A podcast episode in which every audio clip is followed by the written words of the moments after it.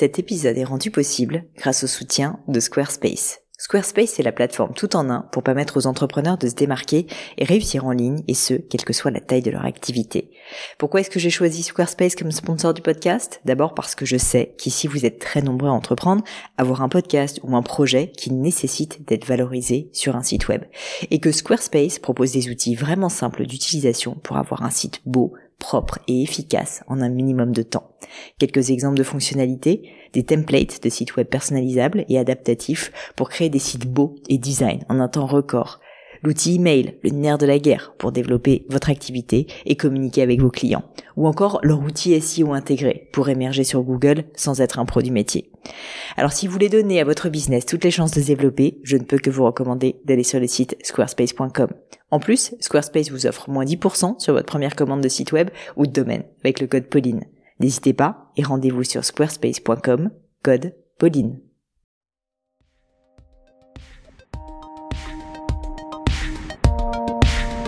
Hello mes chers amis, ici Pauline Mignot, j'espère que vous allez bien et je suis ravie de vous accueillir pour ce nouvel épisode. Comme toutes les semaines, je vais à la rencontre de personnalités toutes plus exceptionnelles, remarquables, différentes les unes que les autres. À chaque fois, vous le savez, mon objectif bah, c'est d'apprendre hein, leur parcours pour que collectivement on devienne la meilleure version de nous-mêmes. D'ailleurs, ça fait un moment que je voulais pas demander. Si jamais vous suivez le podcast depuis peu, eh bien n'hésitez pas à vous abonner, comme ça vous serez certain de ne rater aucun épisode. Surtout que là cet été, bah, je vais un petit peu ralentir le rythme. Bah, donc si vous voulez être sûr de ne pas louper l'épisode de rentrée, bam, il faut que vous vous abonniez, c'est indispensable. Et puis j'en profite aussi pour vous faire une dernière petite requête eh bien n'hésitez pas bien sûr à partager le podcast autour de vous. Il continue à grandir, il continue à se diffuser et c'est grâce à vous, grâce à votre aide nombreuse, à chaque fois que vous en parlez à l'oral ou que vous diffusez sur les réseaux sociaux, Facebook, Insta, LinkedIn, bah, en fait ça marche, hein, vraiment ça a un impact. J'ai jamais fait de publicité pour le podcast et on arrive pourtant euh, à des centaines de milliers d'écoutes par mois et tout ça c'est grâce à vous. Donc vraiment un grand grand merci et, et ben, je vous invite à continuer aussi bien sûr.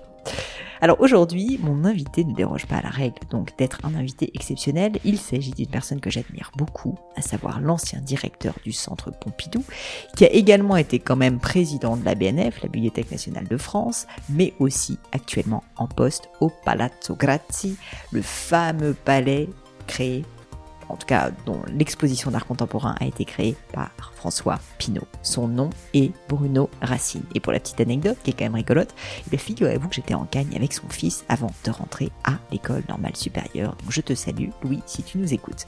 Bruno Racine a un parcours exceptionnel. Après être passé par normale supérieure, en lettres classiques, il s'est dirigé d'abord vers la Cour des comptes pour être haut fonctionnaire. Il s'est ensuite tourné vers les affaires culturelles pour prendre la direction d'institutions prestigieuses, comme je disais, le centre Pompidou notamment, puis la Bibliothèque nationale de France. Et puis depuis peu, Bruno Racine a pris donc la tête d'un très beau palais à Venise, le palais Grazzi, qui appartient, comme je disais, à François Pinault. Ce palais est un lieu absolument merveilleux qui fait cohabiter art contemporain, le monde d'hier et le monde d'aujourd'hui dans ce lieu chargé d'histoire. Si vous allez à Venise, je vous invite vraiment à aller le visiter, ça vaut la peine. Cet épisode, vous allez le voir, est assez émouvant. On va repartir vraiment du début de l'histoire de Bruno Racine pour comprendre son cheminement personnel qui l'a fait changer d'avis justement sur le monde de l'art. Mais je ne vous en dis pas plus et laisse place à ma conversation avec Bruno Racine. Bonjour Bruno, enchanté de vous accueillir avec moi aujourd'hui sur le podcast. Merci de votre invitation. Alors j'ai beaucoup beaucoup de papiers devant moi hein, puisque vous avez euh, un parcours euh, qui est euh, qui est exceptionnel bien sûr, mais en plus avec beaucoup de beaucoup de différences, beaucoup de, de choses que j'ai envie de creuser. Euh, vous allez voir, on va en parler plus tard. Mais je voulais commencer par le commencement, si je puis dire, et en revenir, si cela vous convient, à votre enfance, remonter un petit peu en arrière. Et en fait, si c'est possible, j'aimerais bien que vous me décriviez bah, dans quel cadre vous êtes né, euh, à quoi ressemblait votre famille, comment vous avez grandi, comment était le petit Bruno, si alors nous parlons d'une période un peu ancienne maintenant parce que je suis né en 1951 et je suis né euh, à Paris et je suis le, le sixième et dernier enfant d'une famille nombreuse, une famille euh, disons qu'il y a deux origines en quelque sorte. Mon père est d'une famille marseillaise, d'industriel marseillais, mais lui avait choisi la fonction publique, donc c'était une vie au service de l'État et ma mère était américaine, devenue française par son mariage et ses parents étaient euh, avaient émigré de Russie avant même la Première Guerre mondiale. Et donc je suis le, le, dernier. Nous sommes deux groupes de trois. J'ai trois sœurs qui sont nées avant la guerre, de, avant la deuxième guerre mondiale. Mon père a été fait prisonnier en 40 et n'est revenu qu'en 45 en France. Et un petit groupe de trois. Donc j'étais véritablement, nous sommes quatre filles et, deux garçons. J'étais un peu le euh, le petit dernier de la famille avec tout ce que ça comporte aussi comme euh, plutôt comme tendresse, affection de la part des, des, des uns et des autres. Donc j'ai connu, ça plus rare aujourd'hui, les, les joies, les problèmes d'une famille nombreuse. Les problèmes étaient moins nombreux à l'époque, parce qu'on pouvait s'entasser dans une voiture sans euh, siège bébé, euh, ceinture. C'était une 203 Peugeot, je me souviens. Et donc j'ai vécu une enfance, je veux dire, plutôt choyée, plutôt heureuse. Dans Paris, nous habitions euh, entre les Invalides et la Tour Eiffel, donc pas un quartier misérable. Je ne peux pas dire que j'ai eu de la malchance dans mon dans ma première enfance.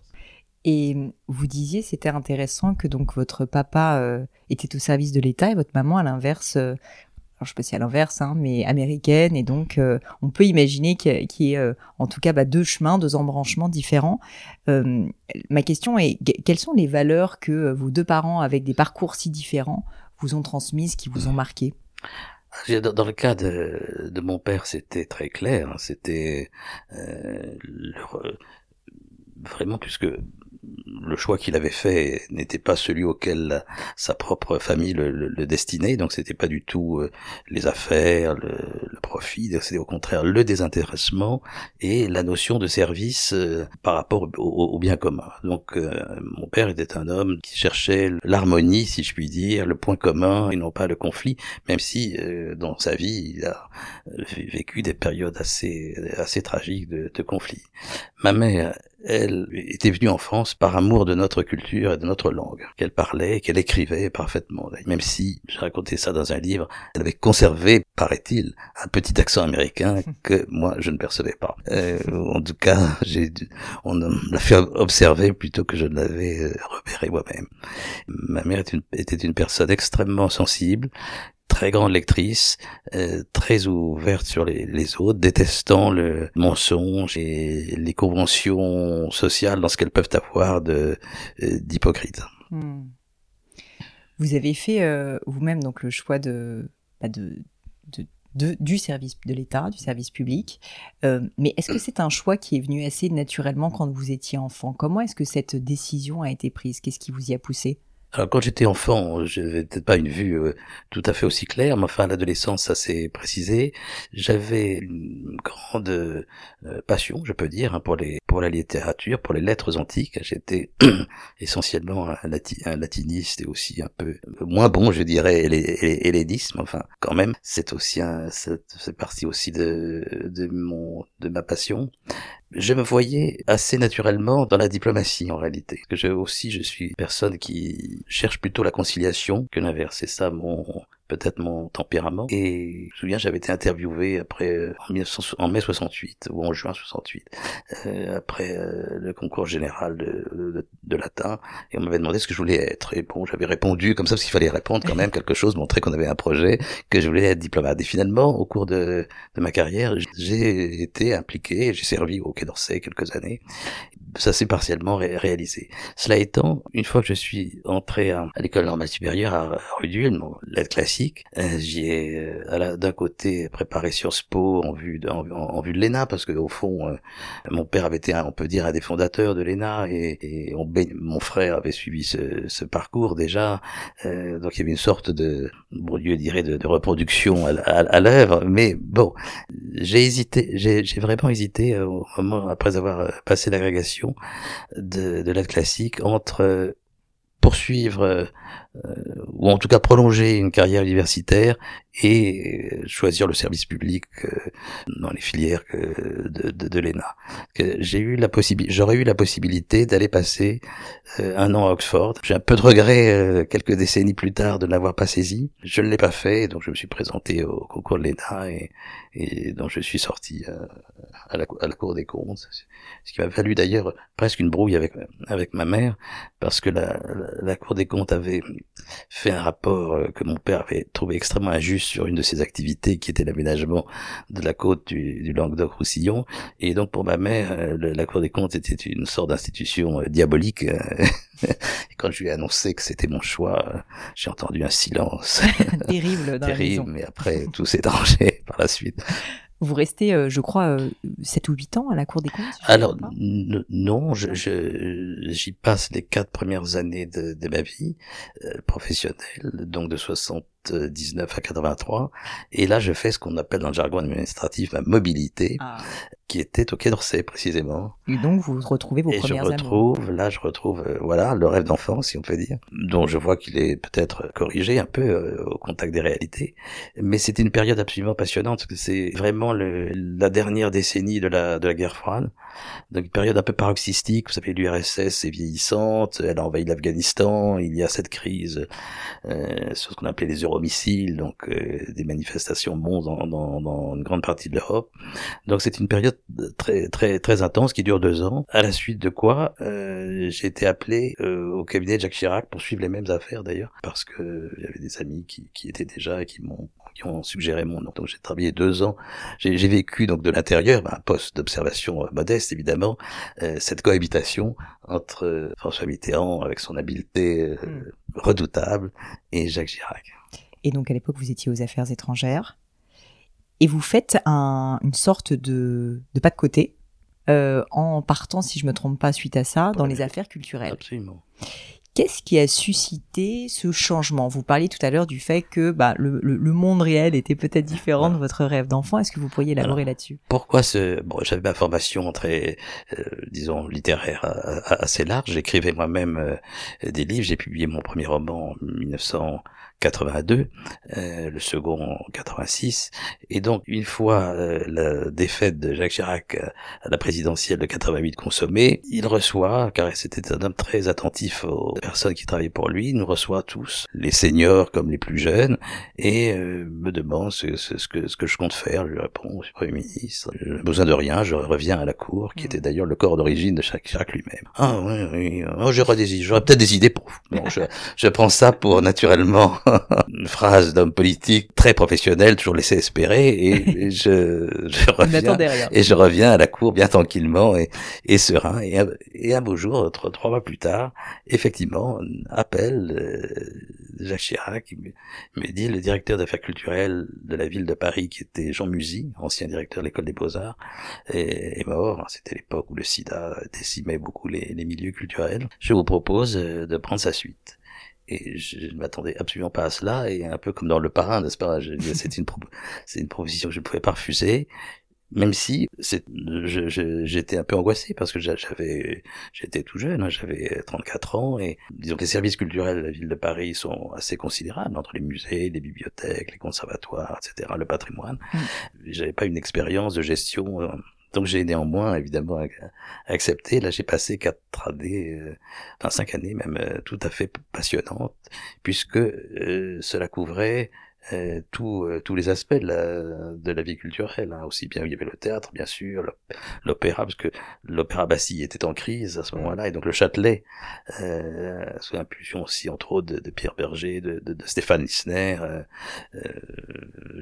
connaissait une période extrêmement faste, donc c'était tout à fait euh, passionnant. En plus, à l'époque, la ville avait, euh, je dirais peut-être plus que maintenant, les moyens financiers de ses ambitions. Et même si Alain Juppé, comme premier adjoint chargé des finances, était très très attentif à, éviter les dépenses excessives, euh, j'allais dire, dès qu'un projet euh, était bien présenté, bien ficelé, euh, il, pouvait se réaliser. Par exemple, la Maison européenne de la photographie dans le Marais, rénovation de musées, ainsi de suite un début qui a été interrompu euh, quand je suis parti, malheureusement, de restauration des églises de Paris, qui en avait bien besoin. Euh, donc il y avait vraiment une activité très très très intense, euh, et je m'entendais bien avec l'adjointe à la culture, qui était à l'époque Françoise de Panafieux, et il y avait aussi déjà Jean-Jacques Riagon, chargé des grandes commémorations du, du bicentenaire, qui m'a succédé à, à, cette direction avant de prendre un envol plus stratosphérique que moi et de devenir ministre de la Culture. À l'époque, vous aviez donc un, spectre d'action qui était extrêmement large parce que vous en parliez euh, théâtre, opéra, euh, musées, bibliothèques. Exactement, enfin c'est incroyable. Et pour autant, euh, vous l'avez relevé vous-même, euh, bah, vous, vous, vous n'aviez pas d'expérience particulière en gestion. Je peux imaginer que ça devait être extrêmement difficile. est-ce que vous avez eu un mentor? Comment s'est fait la formation? Comment, comment est-ce que vous avez pris vos marques? Alors, évidemment, le, la formation que j'avais était celle que reçoivent tous les tous les élèves de, de l'ENA et notamment la partie en réalité la, plus formatrice qui est le qui est le stage qui durait qui, dure qui dure un an. Enfin c'était quand même assez assez limité. Au Quai d'Orsay euh, j'étais dans une hiérarchie, j'étais chef d'un bureau qui comportait trois personnes, dont moi-même, donc c'était relativement euh, limité. Là, la, ville de Paris était une organisation très très structurée parce qu'elle était très ancienne. C'était un peu comme un, une administration d'État à certains, à certains égards. Euh, Est-ce que j'ai eu un mentor? Je me souviens pas vraiment. Euh, à l'époque, je pouvais demander souvent conseil à mon frère ou à mon, enfin des proches, disons. Mais je me souviens du secrétaire général de la ville qui m'avait dit je ne vous donne qu'un conseil, un seul, et il m'est resté pour la vie. Et d'ailleurs quand des plus jeunes me demandent si j'ai un conseil à leur donner, ce qui est toujours une question embarrassante pour un, pour un aîné, je, leur, je leur dis ce qu'on m'avait donné comme réponse, comme conseil plutôt, définissez vos objectifs. Pas trop, deux, trois, quatre maximum, qui donnent un sens à ce que vous faites pour vous et pour ceux qui travaillent autour de vous comprennent, euh, ce qui permet euh, à la fois à ceux-ci de comprendre euh, quelles sont vos priorités et d'avoir pour le reste plus de marge de manœuvre. Donc c'est aussi, non pas que ce soit sans, sans importance ou sans intérêt, mais c'est un domaine dans lequel celui qui est à la tête fait confiance aux autres. Et ça, j'ai toujours essayé de faire en sorte que j'ai travaillé dans des structures extrêmement euh, importantes en, en, effectif, notamment Pompidou ou, hmm. la BNF plus, plus tard, où il est important que chacun ait aussi sa propre possibilité de définir ses objectifs, même si le cadre est général est fixé euh, indépendamment de, ses propres idées ou de ses propres aspirations. Et ce qui est intéressant en plus, j'imagine, c'est que là, dans le cadre du service de l'État, ce qui est peut-être moins fréquemment le cas en entreprise, c'est que vous avez à la fois certainement des, des objectifs un peu court terme, de gestion courante, et en même temps des objectifs très long terme. Comment est-ce que vous faisiez la part des choses en bah, Justement, ça c'est le, il faut pas se laisser. Euh, c'est pour ça que le conseil était, était important. Euh, des objectifs à, à, long terme, voire qui vont dépasser votre propre espérance de vie à la, au poste où vous, êtes, sont sont indispensables pour ne pas être submergé, ne pas être noyé par le quotidien, parce qu'effectivement, le quotidien de ce type de responsabilité, ce sont des parapheurs à signer, des voilà, des, des formalités à remplir, ainsi de suite, qui sont très chronophages. Comment est-ce que vous faisiez, Bruno, pour avoir en permanence en tête ces objectifs? Est-ce que vous avez mis en place, euh, euh, bah voilà, je sais pas, une, structure en interne? Est-ce que c'était quelque chose que vous communiquiez euh, fréquemment à vos équipes? Est-ce que même pour vous, en fait, c'était noté quelque part pour ne pas oublier, ne pas se faire happer justement par le quotidien? Alors, surtout d'ailleurs, quand j'ai été euh, dans les responsables d'institutions, ce qui est arrivé plus tard, là c'est une structure, les affaires culturelles de la ville plus qu'une institution euh, stricto sensu. Là, bah, il y a quand même aujourd'hui la, la, possibilité de réunir des séminaires, de, de créer des, des moments, de, si je puis dire, d'échanges un peu un, peu moins formels, non non hiérarchiques ou peu autant aussi peu hiérarchique que possible. Et justement pour euh, parce que je crois à l'intelligence collective. Euh, le, chef omniscient, presque de droit divin, ça n'est pas conseillé, si je puis dire, pour moi. Ça, ça aboutit à euh, un décalage, un décrochage avec les, éventuellement avec le, la, les réalités. Donc oui, des moments de réflexion collective sur ce qu'il faut faire, parce que bon, que ce soit Pompidou, encore plus la Bibliothèque nationale, j'ai eu euh, la responsabilité d'institutions qui euh, étaient confrontées à des défis très très importants, et en particulier pour la bibliothèque, euh, la révolution numérique, et puis il y en a d'autres qui se profilent devant nous encore. Donc passer de, de traditions centenaires, voire séculaires, à, à un autre mode, à des, des interrogations. Moi, je me souviens, par exemple, un jour, j'allais aux États-Unis, au contrôle des frontières, on demande toujours euh, euh, qui vous êtes, pourquoi vous venez, et ainsi de suite. Et là, j'explique que euh, je suis en charge de la bibliothèque nationale et je viens pour visiter la bibliothèque de Stanford. Et le l'agent me dit, oh, we're going to do away with libraries. On va se débarrasser des, des, bibliothèques, ça va, ça va plus exister. Bon, il disait ça en, en plaisantant, mais enfin, on sentait bien, voilà, c'est une institution du passé, alors qu'au contraire, pour peu qu'elles prennent le et qu'elles aient pris le virage euh, qu'elles ont pris finalement, on s'aperçoit qu'elles sont euh, indispensables. Vous me faites une belle transition. Je voulais évidemment aborder bah, donc, euh, votre expérience au Centre Pompidou en tant que directeur et puis également à la Bibliothèque nationale de France que vous avez dirigée durant plusieurs années. Ces institutions donc, ont naturellement bah, des organisations qui sont assez lourdes euh, et une gestion du quotidien qui nécessite pas mal de temps, je peux l'imaginer, beaucoup de rigueur. Quels ont été à l'époque vos principaux sujets d'étonnement euh, quand vous êtes arrivé dans ces deux institutions Alors, j'ai pris la, la, tête du Centre Pompidou en venant de la Villa Médicis, qui était une petite institution riche de, de, de son histoire, mais qui était vraiment à taille humaine. Euh, le Centre Pompidou est un organisme, enfin, était un peu un prototype, si je puis dire, à tous égards, sur le plan architectural, bâtiment très original, encore discuté euh, par, par certains, très difficile à entretenir, et qui avait été doté d'un statut particulier pour que justement, il ne relève pas de la fonction publique ordinaire, mais qu'on puisse euh, avoir un directeur du musée euh, suédois comme Pontus Hulten ou allemand comme Werner Spies. Enfin bref, l'idée d'une euh, souplesse de recrutement favorisant les allées et venues et donc une sorte de, de, de porosité avec, avec l'extérieur au lieu du, du, monde réputé souvent fermé bon, de, de, de, la fonction publique. Et en réalité, je, je, me suis aperçu que voilà, les gens étaient là depuis l'origine et en fait bougeaient assez peu.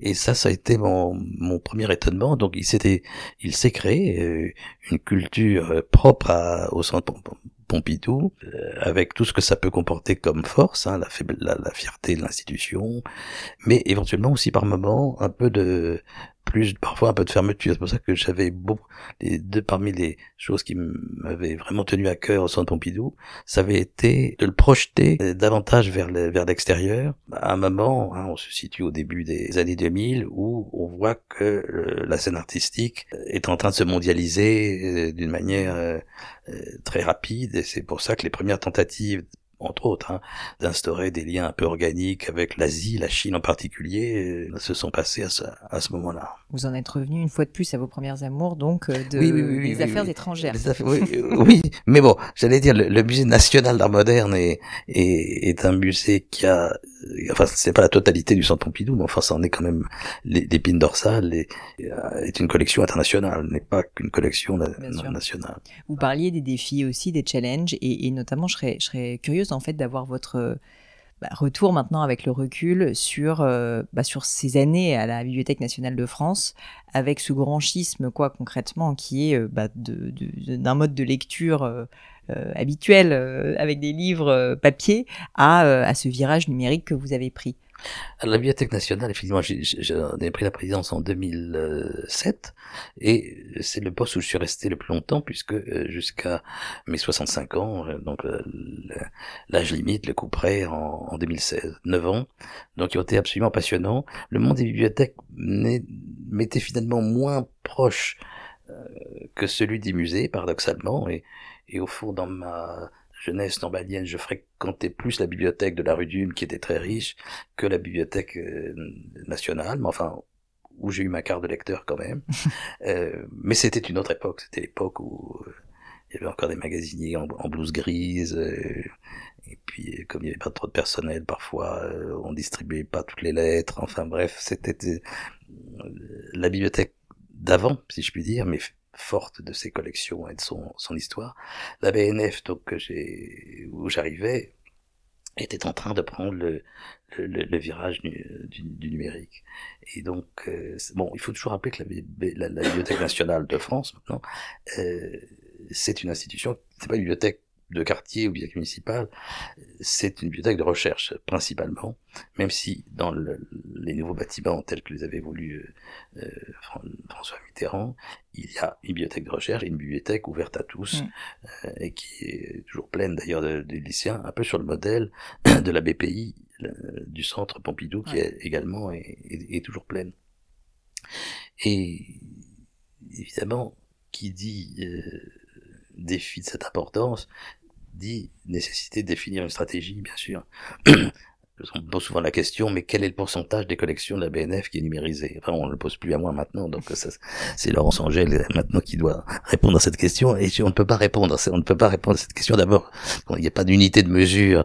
Euh, Est-ce qu'on compte les pages, les livres, les journaux, euh, pour ne parler que des imprimés euh, Mais dans une bibliothèque qu'il n'y a pas que des imprimés, euh, il y a aussi des objets, il y a des estampes, il y a de la vidéo, il y a du film, enfin bref, euh, c'est extrêmement varié. Mais ce, que je, disais, c'est qu'au fond, il faut se dire que l'horizon de la numérisation, c'est l'intégralité. C'est-à-dire qu'en réalité, euh, on ne peut pas dire que telle catégorie du document est exclue de la Alors, pour des raisons pratiques, bien entendu, il faut faire des priorités, mais je, dirais que l'exhaustivité dans un domaine devient le principe conducteur par rapport à celui de la sélection ou l'anthologie, si je puis dire, qui était un peu celui qui avait présidé au début de au début de la numérisation. On dit ben on va numériser les chefs-d'œuvre ou les textes importants.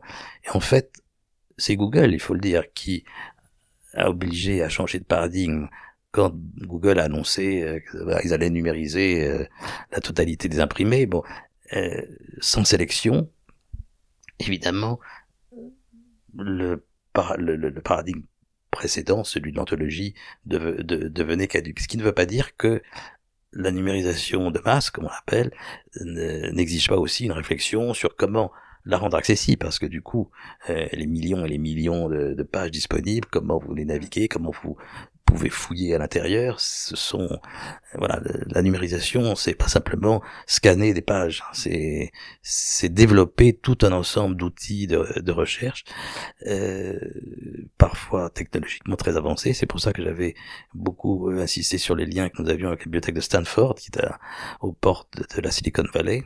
Regardez ce lien d'ailleurs jusqu'à maintenant, euh, parce que le monde des bibliothèques, un peu ce qui le distingue un peu de celui des musées, euh, d'ailleurs, est un monde euh, très collaboratif. C'est-à-dire que on ne cherche pas à développer des outils pour soi, il faut qu'ils soient, comment dire, on dit aujourd'hui, interopérables. Et, voilà. Et donc, c'est encore une tâche qui n'est pas terminée d'ailleurs. Vous avez évoqué le mot stratégie et, j'ai une question qui, je pense, parlera à notre audience. En tout cas, moi, moi je me la pose est très très vague, mais je serais curieuse de savoir euh, comment est-ce qu'on élabore une stratégie, dans les grandes lignes bien évidemment, vous n'avez pas pour me répondre dans les détails, pour un organisme, une institution, euh, comme par exemple les bibliothèques nationales de France, euh, avec une fois de plus un, une échéance de temps qui est qui peut être sur, on espère, des centaines d'années. Et, et, donc ma question en somme, c'est comment, quels sont les, les les, délais ou quels sont les, horizons de temps euh, qu'on va fixer pour des stratégies il y a des éléments très généraux, si vous voulez, qu'il faut déterminer dès, le départ. Par exemple, euh, mon prédécesseur, donc qui était Jean-Noël Jeannet, avait mis l'accent principalement sur la numérisation des livres. Il avait ajouté un peu la, la presse, donc des imprimés. Et une de mes premières intuitions, je dirais, c'était de dire ce qui va distinguer la, la, BNF de ce que fait Google, Google Books à l'époque, euh, c'est justement que sa collection ne comporte pas que des que, que, que, des imprimés. Et donc il faut aller numériser enfin établir une stratégie de numérisation euh, des images des manuscrits et, ainsi de suite ou des monnaies des médailles euh, toutes ces collections un peu hétérogènes ou hétéroclites mais enfin qui sont toutes des sources de de, de savoir et donc ça, c'était par exemple un choix très très euh, radical, si vous voulez, d'étendre la numérisation à tous les aspects. Ensuite, il faut élaborer effectivement, euh, on appelle ça, euh, on avait appelé ça un schéma directeur de la, la numérisation, qui implique absolument tout le monde, parce que la numérisation, c'est pas simplement mettre en forme numé enfin en format numérique des ressources pour les chercheurs. Ça, ça, ça affecte l'ensemble des activités de y compris d'acquisition euh, est-ce qu'on acquiert euh, de reproduction euh, et de restauration et ainsi de suite. Parce que pour ne citer que cet exemple la, la conservation des données numériques comme on l'expérimente d'ailleurs euh, chez soi, est, est, un problème assez euh, qui peut être critique, c'est-à-dire qu'on peut tout perdre. Euh, voilà, on change d'appareil, on a oublié d'eux, et voilà. Et les données numériques, les fichiers, les CD, les autrefois se corrompent. Donc, en réalité, la conservation, je, je, dis, parfois en forme de paradoxe, si on veut bien euh, la meilleure manière de conserver, d'être sûr qu'on conserve le, euh, les données numériques, c'est de les imprimer. Parce que le Mhm. papier, lorsqu'il est conservé dans de bonnes conditions, euh, ne- Ça peut durer longtemps. Peut durer des, si- peut durer des siècles, voilà. Euh, tandis que les formats numériques changent, les appareils euh, changent de lecture ou de, de consultation changent, également.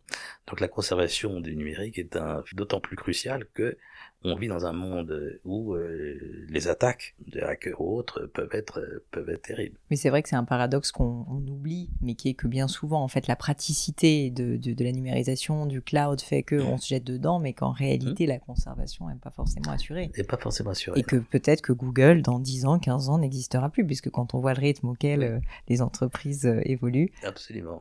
La durée de vie, euh, j'allais dire, la durée de vie est proportionnelle euh, aux milliards de, enfin parce que en même temps c'est fulgurant comme euh, comme accumulation de puissance financière en, quel- en quelques années. Bruno, j'aimerais euh, passer un peu du coq à l'âne, euh, et, et par, enfin pas vraiment puisqu'on reste dans le domaine de l'écriture, mais, mais, mais changer de sujet et parler de, bah, de votre parcours littéraire également. Euh, Est-ce que vous pourriez m'expliquer quand et pourquoi vous décidez d'écrire votre premier livre? Qu'est-ce qui se passe? Qu'est-ce qui vous donne envie alors que vous étiez bien occupé quand même? Eh ben j'étais, oui, j'étais, euh, j'étais occupé, mais c'est en fait la concrétisation d'un d'un- désir euh, plus qui, qui préexistait naturellement. En même temps que je rêvais d'être diplomate, je, je, me disais je vais je vais écrire. Et en fait mon premier roman, donc je, il, il était publié en 82, je, je l'ai écrit en deux ans, disons 79, enfin 80-81.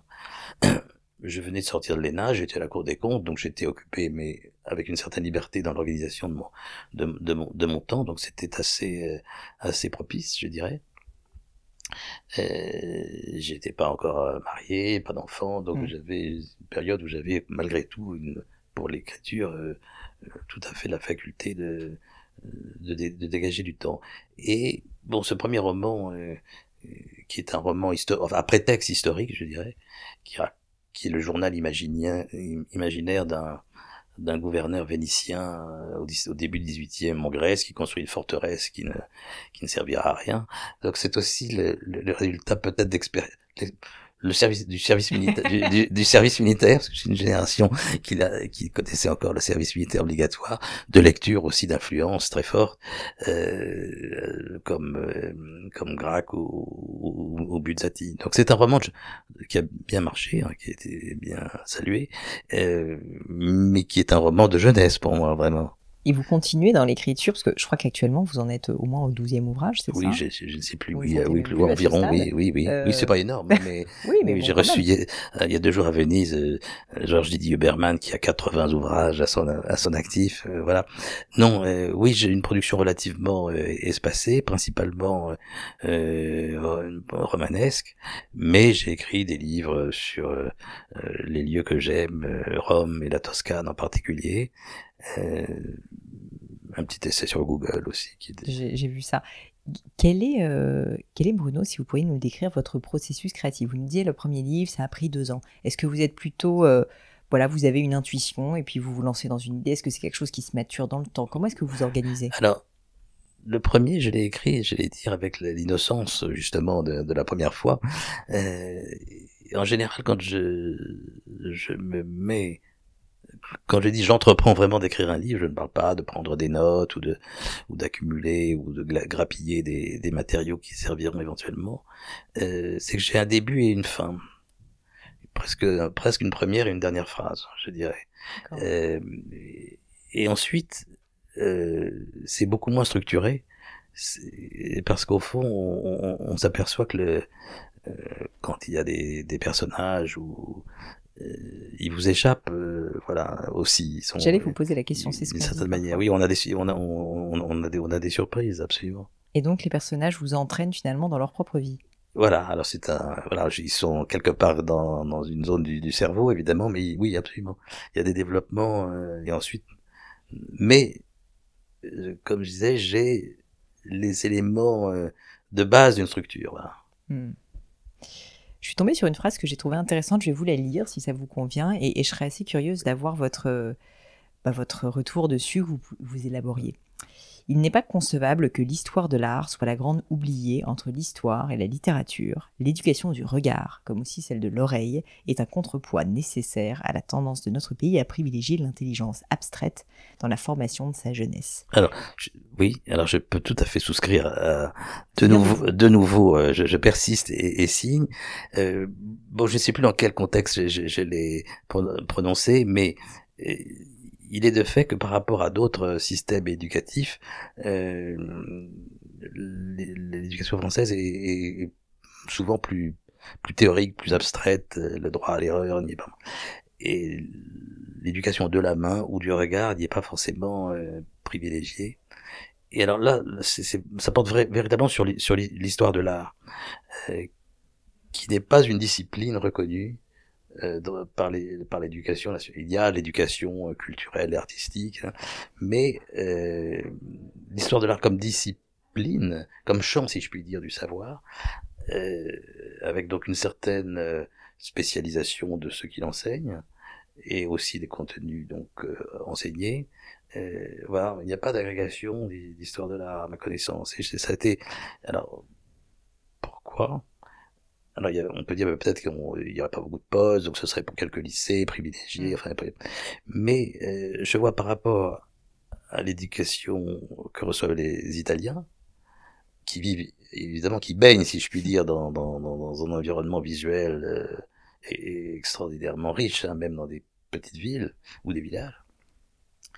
Il n'y a pas vraiment de, euh, ce n'est pas systématique. Donc il y a beaucoup de, je trouve, euh, d'ignorance, aussi bien pour l'art du passé que pour le, le, le, plus contemporain.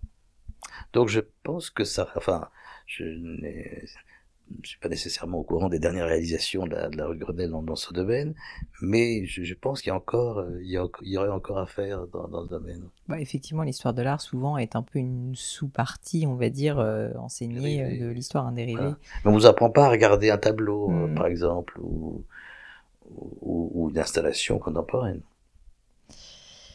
Pour arriver euh, au bout de cette, euh, cette conversation, Bruno, j'ai toujours un crible, euh, qui sont des questions un peu personnelles, je vous préviens, mais que je trouve intéressantes. Oui, je les redoutais, je les redoutais. La première de ces questions, parce que je crois que votre épouse, en plus, vous me l'aviez dit, écoute ce podcast, donc elle doit les connaître. Elle les connaît tout à fait. donc elle est très curieuse de... ben, on va voir s'il est en phase avec vos réponses. S'il y avait quelque chose qui était à refaire dans votre vie, qu'est-ce que vous referiez différemment? Alors si je si je revenais à 20 ans, par exemple, par exemple, par exemple. euh, ben je je pense que je je, je, suis pas sûr que j'aurais fait le choix que j'ai fait euh, euh dans les années 80 parce que au fond euh, il y avait une, une, éthique, un appel du, du, du service public qui paraît beaucoup moins moins fort aujourd'hui. Et par contre, l'activité de recherche m'aurait probablement euh, euh, eu plus de poids euh, pour moi. Voilà, peut-être. Peut-être. Voilà. Mais pour le reste, voilà, je, je n'aurais pas euh, je, choisi probablement une ni une autre femme, mais ni chercher à remplacer mes enfants par d'autres. On n'espère pas. voilà. euh, Bruno, qu'est-ce que vous trouvez beau? Ça peut être bien sûr au sens littéral ou métaphorique. Oui, ça peut être au sens euh, euh moral, un, un, un, un, beau geste. Et je dirais c'est. Qu'est-ce qui vous touche en d'autres termes? Ce qui me touche, moi, c'est la, c'est la compassion en fait. C'est-à-dire, on dirait, euh, bon, pour pas parler de l'empathie, qui est un terme dont, dont, dont, dont on abuse, mais euh, surtout dans un monde où on va voir euh, toujours plus de, de, de souffrance, euh, une attitude, mais humble, si vous voulez, de de solidarité humaine. Et donc voilà, c'est de ça, je pense aussi qu'on a qu'on a besoin. On a besoin de, héros dans ce domaine. Et il y en a hein, ceux qui peuvent sauver des, des naufragés, qui vont porter secours à des, des blessés dans les zones de guerre. Pour moi, ce sont des formes de beauté qui me touchent. Alors maintenant, je vous parler aussi de beauté dans les arts ou autres, mais mais celle qui me, me si vous voulez, m'émeuvent le, le, plus, c'est ce que je vous dis. Et surtout, mais c'est vrai aussi, l'humilité en art, c'est ça existe également. Hein. Euh, je dirais les les artistes qui me touchent le plus ce, ce sont ceux dont la pratique est humble, si vous voulez, qui euh, pensent à parce que je suis maintenant à Venise euh, et donc dans une exposition à laquelle j'ai contribué, cet artiste euh, mort, Agnès Martin, qui faisait des petits tableaux avec des traits très minutieux. Donc c'est ce geste qui est un peu qui rappelle justement, comme dit d'ailleurs le, titre de l'expo, le peintre d'icône, c'est-à-dire qui crée de la beauté sans nécessairement que sa propre personnalité, si je puis dire, soit ce qui envahisse la hmm. scène. Une forme de retenue. D'humilité, d'humilité, de, oui, de, plus que, pas forcément de retenue, mais de discrétion peut-être. Euh, à l'inverse, euh, qu'est-ce qui vous irrite? Qu'est-ce qui vous, euh, qu'est-ce qui vous enrage? En tout cas, vous irrite. La prétention, ah. la prétention, euh, et ça, c'est voilà. je suis un peu comme comme comme Stendhal de ce point de vue-là. C'est, je suis agacé par voilà les, les égaux trop trop envahissants et, et le manque de le manque de distance, de critique par rapport par rapport à soi-même. Est-ce qu'il y a une, euh, maxime, une citation, euh, des mots qui vous tiennent particulièrement à cœur, peut-être qui vous ont aidé à des moments aussi de crise, vous en parlez dans votre vie? Ou juste qui, sont des mots qui vous accompagnent au quotidien? Des maximes, euh, pas tellement. Je, je m'en suis toujours méfié. Je vous dis par exemple, il y avait un livre que j'aimais beaucoup qui était à la manière de, vous savez, les pastiches de Rebou et Muller. Il y avait les, les, les, maximes de la Rochefoucauld. Et, et alors quand vous les inversez, vous avez l'impression qu'elles sont, vous pouvez avoir l'impression qu'elles sont aussi profondes euh, euh dans un sens que, que dans que dans l'autre. Non, euh, je dirais, mais ça c'était quelque chose que je tenais de de, de, de mon père, c'est euh, euh, l'évangile de Jean, par exemple, qui est le plus spirituel des, des, quatre. Et, et, voilà, et avec des scènes euh, qui pour moi sont sont sont, sont marquantes. La rencontre avec la Samaritaine, par exemple, qui est justement l'autre, l'étrangère qu'on ne devrait pas fréquenter, ou la femme adultère qui n'est pas question de condamner. Donc ça, ce sont des textes qui m'ont, oui, euh, qui m'ont accompagné, que je relis parfois en grec pour dire une chose prétentieuse. pas prétentieuse, mais euh, qui, pour moi, peut être un exercice, euh, un exercice intellectuel intéressant. Euh, alors, j'ai une question euh, que j'aime beaucoup. Euh, je l'appelle ma, ma, question non poétiquement correcte.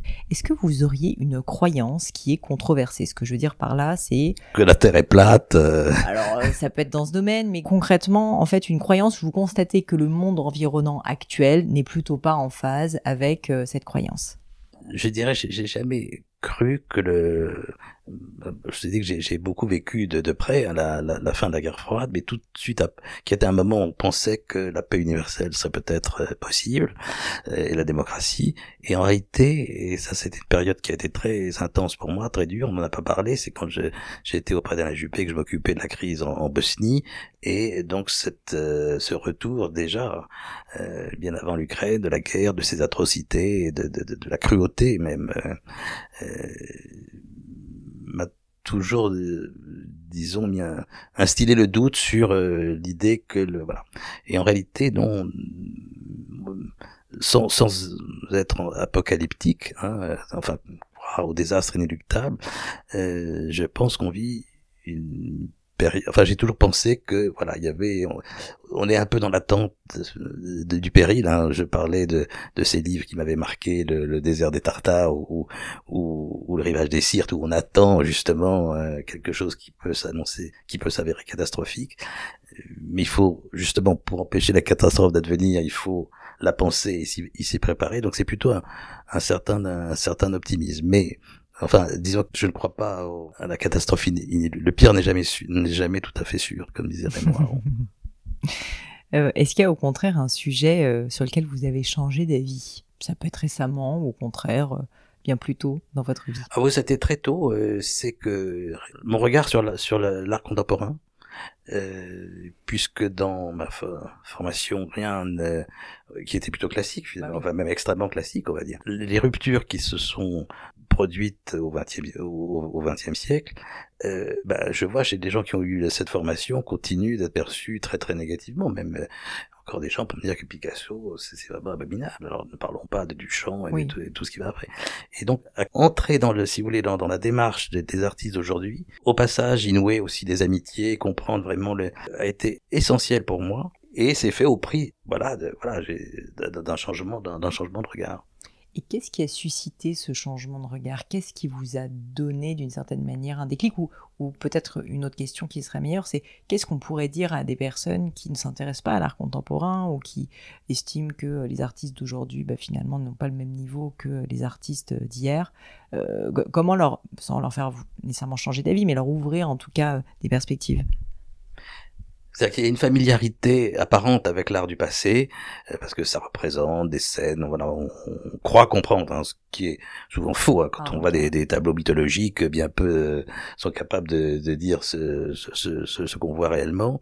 Non, mais il y a une familiarité des codes euh, dans lesquels on se retrouve. Donc avec euh, les artistes d'aujourd'hui, il n'y a plus, si vous voulez, de, il n'y a plus de, de, tradition académique, il n'y a pas de modèle de, de, de référence. Il faut faire à chaque fois l'effort d'entrer dans une, dans, dans une démarche qui produit des résultats plus ou moins euh, intéressants, plus ou moins réussis. Hein. Il ne s'agit pas non plus de tomber dans une dans, dans, dans, dans, une idolâtrie. Et je dirais, ça va aller. Je crois que de toute façon, on est dans une période où de redistribution des cartes, non seulement de la création artistique, mais même de de, de, de l'histoire de l'art. Il y a tout ce travail auquel d'ailleurs euh, que que j'ai plutôt encouragé redonner, de, de, de, de, tirer de, de la pénombre toutes ces artistes femmes euh, qui ont été euh, extrêmement actives, notamment au XXe siècle, et un peu ignorées, comme euh, voilà, et dont on s'aperçoit qu'il y, avait aucune raison de les de les traiter comme une euh, seconde catégorie. Mais on voit surtout que le, même si le marché reste dominé par les grands acteurs euh, que sont les galeries américaines ou ou allemande, la création n'est plus limite, enfin devient, on ne peut plus l'appréhender euh, simplement à partir de, du pôle américain ou, ou, européen, mais voilà, l'Afrique, l'Amérique latine, l'Asie. Donc il va y avoir nécessairement euh, non seulement une redistribution des valeurs, mais aussi du regard qu'on porte sur le sur sur l'art euh, d'aujourd'hui et, et, rétrospectivement sur celui du passé. Donc un changement du prisme culturel. Oui, absolument, oui, qui était très occidentalo centré. Une dernière question pour vous, Bruno, euh, qui va vous parler, je pense, puisqu'il s'agit de me dire s'il y a un ou des livres qui vous ont particulièrement marqué, qui vous ont peut-être euh, transformé, qui ont fait la personne que, que vous êtes devenu. Alors, je vous en ai cité deux parce qu'ils ont ils ont correspondu à une période de ma vie et ils ont joué un rôle dans le déclenchement. Hein. Mais si j'avais, euh, c'est la question quel livre emporteriez-vous sur une, hmm. sur une île déserte? Un qui m'a qui a vraiment été essentiel pour moi et vous comprendrez pourquoi c'est la Chartreuse de Parme puisque évidemment euh, une, sorte d'Italie euh, à la fois réelle et fantasmée et qui est le second qui est ma seconde puisque l'Italie est ma seconde patrie en réalité. Bah, elle est même votre patrie principale actuellement. Actuellement, elle est, elle est elle est assez dominante. Oui.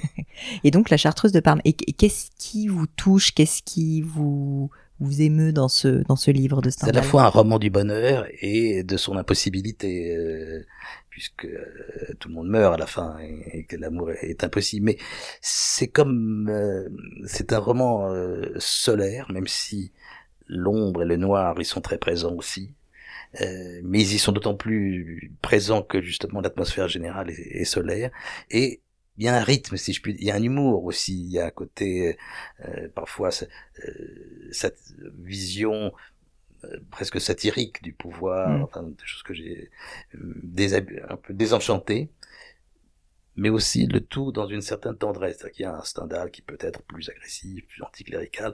Là, non, il y a une sorte de, de vernis d'affection générale, parce que c'est l'Italie même si c'est une Italie, encore une fois, idéalisée, enfin, romancée, et, et, qui me touche beaucoup, oui.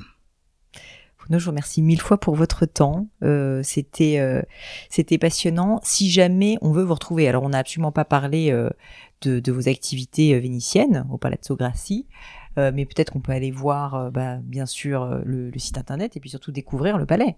Alors, il y a le palais, de Gracie lui-même et euh, la pointe de la douane, puisque euh, puisque François Pinault a à la fois euh, acquis le palais de Gracie et restauré complètement cet endroit étonnant qui est la pointe de la douane, son ancien entrepôt de douane du XVIIe siècle. C'est là qu'effectivement je passe une grande partie de mon temps et en compagnie de souvent des, des artistes de notre temps. Donc euh, pas simplement dans la mémoire du passé. Quand même de lieux vraiment magiques. Ce sont deux euh, très beaux lieux, oui. Donc pour toute personne qui, euh, qui va visiter Venise et qui va peut-être voir euh, ben, l'histoire de Venise, n'hésitez pas également à aller découvrir ces lieux qui sont des lieux chargés d'histoire, mais liés en dialogue avec le monde d'aujourd'hui. Avec le monde d'aujourd'hui. Merci mille fois. Merci Pauline.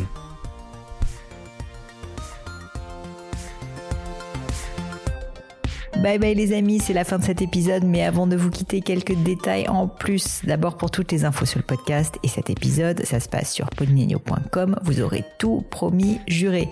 Aussi, si vous souhaitez me contacter pour me poser des questions, me proposer de nouveaux invités, eh bien n'hésitez pas à le faire directement sur LinkedIn, Instagram ou YouTube, je vous attends.